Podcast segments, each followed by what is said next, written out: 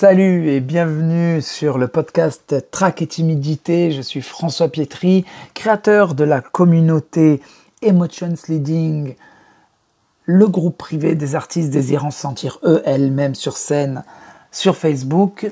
Je vous mets le lien en description. Aujourd'hui, j'aimerais vous poser cette question. D'après vous, quels risques prennent les personnes qui s'exposent au stress ou au trac sans préparation mentale en amont? Est-ce qu'ils prennent un risque de burn-out, de dépression, d'anxiété, etc., etc. C'est ce dont nous allons parler aujourd'hui dans ce podcast. Alors je voudrais tout d'abord euh, m'excuser pour le temps d'absence. J'étais très concentré justement sur la communauté Emotions Leading sur Facebook. Maintenant que ça a décollé, euh, on peut se remettre au podcast. Je vous invite d'ailleurs à rejoindre la communauté.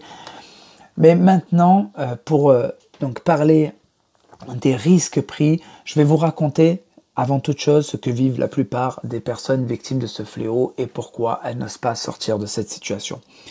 Particulièrement dans les milieux artistique dit classique, mais pas que, en classique, hein, je parle des conservatoires, etc. Beaucoup, beaucoup de personnes n'osent jamais véritablement avouer qu'elles ont un problème de stress ou un problème de trac. Elles pensent toujours euh, que c'est dû à un manque de préparation, à un manque de sommeil, à un manque de technique, ou peut-être même que c'est un événement euh, dans leur vie qui les a perturbés, qu'il y a eu... Moi je me souviens une fois, pendant une audition, il y avait dehors des, des enfants qui ont jeté des cailloux sur une des portes extérieures de l'école et, euh, j'ai tout mis sur le fait que c'était ces cailloux qui m'avaient perturbé, qui avaient fait que j'avais eu le trac. Alors qu'en réalité, il n'y aurait pas eu ces bruits-là, j'aurais eu le trac quand même. Donc finalement, ben, à chaque fois, euh, ces personnes se disent que la prochaine fois, ça se passera mieux. En fait, au fond d'elles, elles savent que c'est faux. Mais c'est plus facile de se dire ces mensonges plutôt que de passer pour quelqu'un de faible devant les autres qui, eux, sont si forts et si sûrs d'eux. Dans les milieux classiques, on finit même par nous faire croire à ces mensonges. Soit nous sommes faibles, soit nous nous sommes mal préparés, et même certains nous disent que nous faisons exprès de nous mettre dans ces états d'émotions négatives. Ils nous disent que nous sommes idiots de stresser. Et quelle meilleure défense à ça que de faire semblant d'être quelqu'un de fort Finalement, qui a envie de passer pour un idiot ou une idiote En somme, il est interdit d'avoir des problèmes de trac. C'est le plus gros tabou, et la plus grande idiotie des milieux classiques.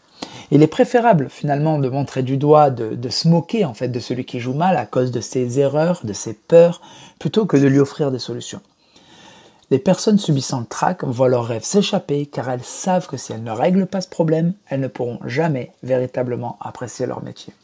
Elles savent qu'elles ne réussiront un concours, aucun concours, pardon, elles savent qu'elles réussiront aucun concours, n'accéderont à aucun groupe de haut niveau et ne seront jamais vus que comme des personnes de niveau moyen malgré leur grande qualité.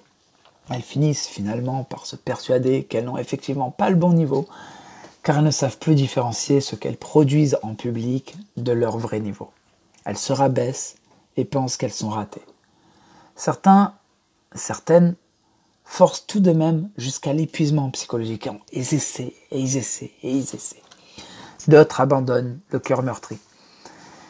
Et tout cela car elles n'ont jamais osé avouer qu'elles avaient un problème émotionnel et qu'il fallait se prendre en main. Peut-être que toi aussi tu as ressenti des similarités avec ce que tu vis.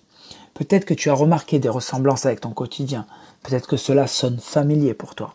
Et si c'est le cas, je te propose de donner ton point de vue, de partager un vécu par rapport à cela ou tout ce que ce podcast t'inspire. Je te propose de mettre ça en commentaire ou alors de rejoindre la communauté Emotions Leading. Je te mets le lien en description. Il est important de répondre aux trois questions d'entrée. Elles me permettent à la fois d'avoir de savoir où tu en es afin de t'offrir du, du pardon du, contenu, euh, pardon, ça arrive. Hein. Voilà, ça aussi c'est une leçon. Euh, voilà, à chaque fois qu'on bafouille et tout, c'est pas grave, c'est pas grave, tout va bien. Ce qui compte, c'est que je vous fournis un truc avec le cœur. Et même si j'ai bafouillé, est-ce que finalement le podcast en est gâché? Est-ce que mon podcast a été raté? Je ne pense pas. C'est vraiment ça, c'est vraiment très très important. Donc je dis oui, les questions, c'est important de répondre aux questions d'entrée dans le groupe, car elles me permettent à la fois de savoir où tu en es, de me et de pouvoir t'apporter le plus de valeur possible, mais elles me permettent aussi de savoir si tu es prêt à t'investir. Une personne qui ne répond pas aux questions d'entrée du groupe est une personne qui n'est pas prête à rejoindre la communauté. Alors, je te dis à tout de suite dans la communauté ou alors mets-moi en description, euh, en commentaire de ce podcast, euh, ce que cela t'inspire et à quoi ça te fait penser tout ce podcast. Je te donne rendez-vous dans un prochain podcast et je suis très très très heureux de vous avoir rejoint à nouveau. Bye bye bye, à bientôt. Et n'oubliez pas, kiffez votre scène.